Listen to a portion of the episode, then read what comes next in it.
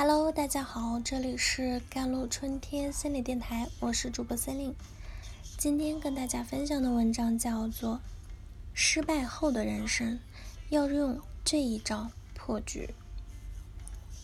六月六日，山西中北大学的一场补考考试中啊，二零一八届的学生石某被监考老师发现作弊，当场没收了试卷，并签下了作弊承认书。这就意味着他这次补考成绩作废。石某在考场内又停留了二十分钟后离开。离开考场后，石某还曾给母亲发微信说。不要想我，我配不上。下午三点左右，石某被人发现坠楼，经医务人员抢救无效死亡。我不知道那个年轻人在坠楼前经历了怎么样的痛苦和挣扎，但我想，作弊被抓，补考成绩作废，对他来说可能意味着巨大的失败和羞耻。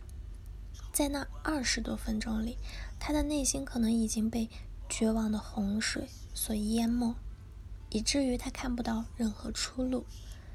悲剧发生后，我一直在思考：我们的教育是否缺少了非常重要的一门课程？失败的人要怎么活？我们的内心是否缺少了生存必备的一项技能——应对挫折和失败的有效技能？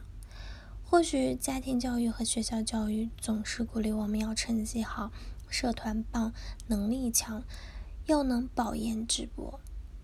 那公费出国考上公务员，或者是拿到五百强的 offer。或许从未有人告诉我们，如果成绩差了，补考挂科拿不到学位，要怎么面对失败？怎么在失败中找到自己的出路？怎么过好自己这一生？高考失败意味着你失去了进入大学的机会，求职失败意味着你会失去了一份工作的机会，恋爱失败意味着你失去了跟某人建立亲密关系的机会。失败总是跟损失挂钩，而人性的脆弱之处就在于我们不善于应对损失，我们往往把失去看得比得到更重要。那获得诺贝尔奖的心理学家丹尼尔·卡尼曼，在其著名的前景理论中指出，我们对损失更加敏感，失五十美元的痛苦要比得到五十美元的快乐强烈的多。那我们天性中对损失的厌恶，让我们能够努力避免导致损失的风险。也让我们在面对失败时会产生许多难以应付的负面情绪。许多人相信自己能通过努力实现目标，是因为他们过去曾经取得成功。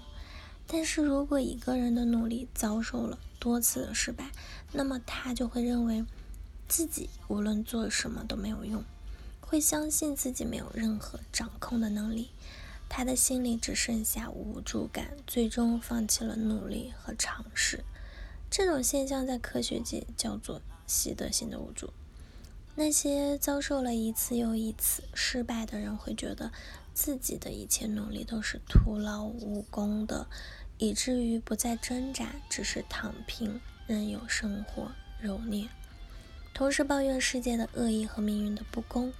一旦我们相信自己怎么努力都没有用。一旦我们相信自己什么都无法掌控，我们就会放弃尝试，然后目标就真的无法实现了。既然失败最大的杀伤力，那就是摧毁了我们内在的掌控感。那么，应对失败最关键的一步，就是要让失败的人知道，他们其实有一些控制的能力。我们必须记住，面对失败时，知道我们可以采取行动。即使我们并没有真的选择采取行动，就足以帮助我们保留内心的掌控感，防止变成习得性的无助。只要知道自己能控制住局面啊，你就会有所作为。所以，遭遇失败时，最要紧的事就是把当前局面分解为我们能控制和不控制的方面，然后只关注我们能控制的方面。掌控感是无助感和挫败感的解药，这种感觉会激励你再次尝试，减少再次失败的几率，增加成功的可能性。那失败是人生不可避免的一部分，没有谁的人生就全部是成功和辉煌。即使你的生活有一系列的失败，只要你能够在心中保留一点掌控感，你就会看到希望。你就能继续去尝试和努力，继续去追求自己的梦想。失败并不会造成整个人生的崩塌，最终你能走出逆境。下一次如果有一个年轻人因为失败而哭泣，希望有能有人能走过去跟他说：“你还有补考的机会。”好了。以上就是今天的节目内容了。咨询请加我的手机微信号：幺三八二二七幺八九九五，我是司令，我们下期节目再见。